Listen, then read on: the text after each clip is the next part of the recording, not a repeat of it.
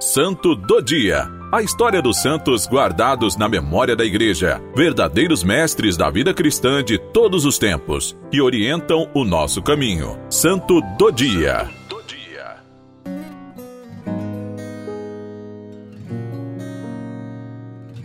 Hoje, 25 de dezembro, celebramos o Natal.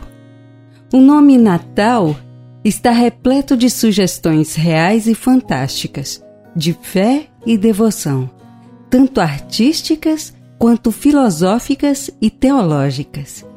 Nome simples e complexo, comum e erudito, divino e humano, e ao mesmo tempo é um nome cheio de mistérios. Sua etimologia remonta ao adjetivo latino natalis, com o significado de Natal, no sentido de algo relativo ao nascimento, que por sua vez deriva do particípio perfeito natus, do verbo nascer. O culto oriental ao sol foi perpetrado na época romana desaguando no culto ao deus Mitras. Também é representado como uma criança que mata um touro sagrado. Daí o termo tauroctonia, ou seja, o culto reservado a Mitras. A origem histórica do Natal não é totalmente certa e segura. Existem muitas e variadas hipóteses para explicá-lo. Talvez a data de 25 de dezembro, como dia de celebração do nascimento de Cristo, tenha sido fixada para substituir uma festa pagã dedicada ao nascimento do Sol, o Dies Natalis Solis Invicti, que o imperador Aureliano havia oficializado em 274, precisamente em 25 de dezembro. As comemorações do nascimento do sol, consistindo no acendimento de grandes fogueiras em sinal de festividade. Em torno das fogueiras, o povo se reunia para festejar comendo e bebendo, como em todas as festas populares. Neste período, celebrava-se também as Saturnalhas, de 17 a 23 de dezembro em honra de Saturno, deus da agricultura, durante as quais ocorriam trocas de presentes e banquetes suntuosos, em que participavam também os escravos como cidadãos livres, que também receberam presentes de seus mestres. A instituição do Natal cristão convergia para o culto solsticial. Os dois cultos o da novidade cristã e o popular e camponês do mundo pagão se entrelaçaram às autoridades eclesiásticas e, para evitar abusos e mal-entendidos, decidiram celebrar e proclamar 25 de dezembro apenas a Natividade de Cristo.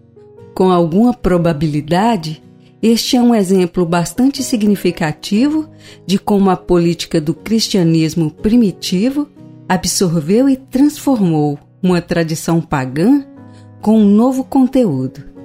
Claro que essa substituição não foi isenta de consequências, pois as tradições custam a morrer. No Natal de 460, o Papa Leão I ainda recorda a presença do culto do Sol na cidade de Roma.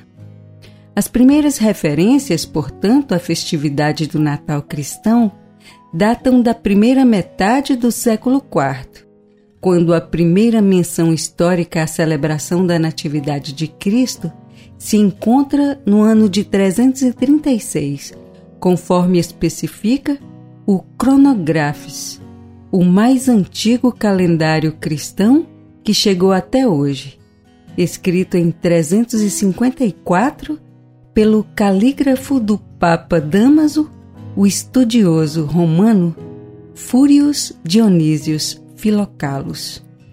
Certamente, algumas referências escriturísticas devem ter influenciado a escolha do dia 25 de dezembro, como, por exemplo, o texto do profeta Malaquias que chama o Cristo, que nasceria daquela que deve dar a luz em Belém, com o nome do Sol da Justiça. Assim, temos a identificação da data de 25 de dezembro como o dia do nascimento do menino Jesus. O autêntico significado do Natal cristão tem seu fundamento no grande desígnio de Deus, revelado por Paulo em dois importantes textos. A primeira Bendito seja Deus, o Pai do Senhor Jesus Cristo, que nos abençoou com todas as bênçãos espirituais nos céus em Cristo. Nele, nos escolheu antes da criação do mundo, para sermos santos e imaculados diante dele na caridade, nos predestinando para sermos seus filhos adotivos, por meio de Jesus Cristo, segundo o beneplácito de Sua vontade e isto para louvor e glória de Sua graça, que Ele nos deu em Seu Filho amado. E a outra, Ele é a imagem do Deus invisível, gerado antes de toda criatura, porque por meio dele foram criadas todas as coisas, as que estão no céu e as que estão na terra, as visíveis e as invisíveis, tronos, dominações, principados e poderes Todas as coisas foram criadas por meio dele e para ele. Ele é o primeiro de todas as coisas e todas existem nele. Os dois textos têm algumas características em comum: o desígnio de Deus, riqueza de títulos e universalidade das afirmações. A intenção de Paulo é conhecer o desígnio secreto de Deus ad extra baseado no bom prazer da vontade do Pai. Está tudo centrado na predestinação de Cristo, da qual depende também a predestinação do homem, com a diferença de que a de Cristo é absoluta e a do homem condicionada. O discurso de Paulo está no presente porque a predestinação de Cristo, da qual provém todos os benefícios para o homem, é sempre atual. Por isso, celebra-se Cristo como único mediador entre Deus e os homens, e entre os homens e Deus. Desde o início, os cristãos celebravam o que o Senhor Jesus fez pela salvação da humanidade. Todos os domingos, na Páscoa semanal e a festa anual, no domingo após a primeira lua cheia de primavera, a Páscoa. No início do século IV, o calendário litúrgico começou a mudar, dando mais valor à experiência histórica de Jesus. Na Sexta-feira Santa comemorava-se a morte de Jesus e também a última ceia. Neste prisma temos o Natal, o nascimento de Jesus, sobre o qual, em 336, temos o primeiro testemunho, depois do qual veio a festa do Natal Oriental da Epifania, em 6 de janeiro.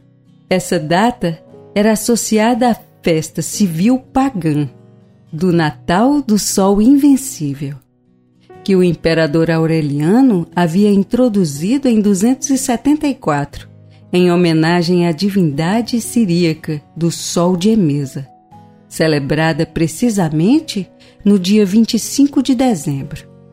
A solenidade do Natal é a única festa que podia ser celebrada com quatro missas próprias: véspera, noite, amanhecer e dia.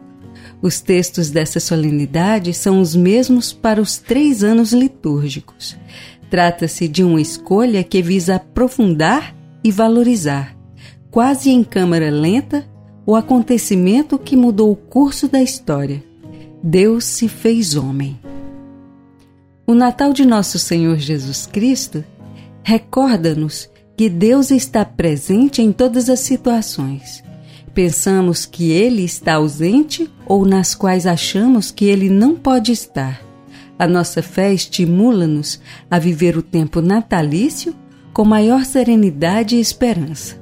Deus está aqui tão presente que talvez com certeza nos convida a rever nossos costumes Convida-nos a lembrar que, assim como ele veio para nos salvar, também nós, através dele, só podemos nos salvar se caminharmos juntos, se aprendermos a cuidar uns dos outros.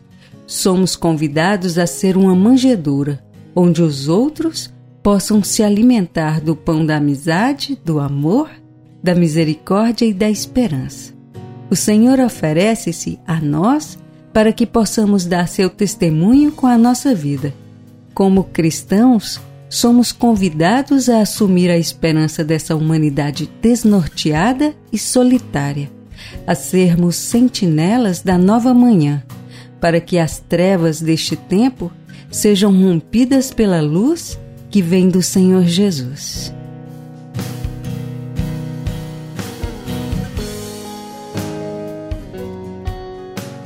Ó Senhor, que vos revelastes tão pequenino e frágil, um Deus escondido na humanidade, porém não menos poderoso.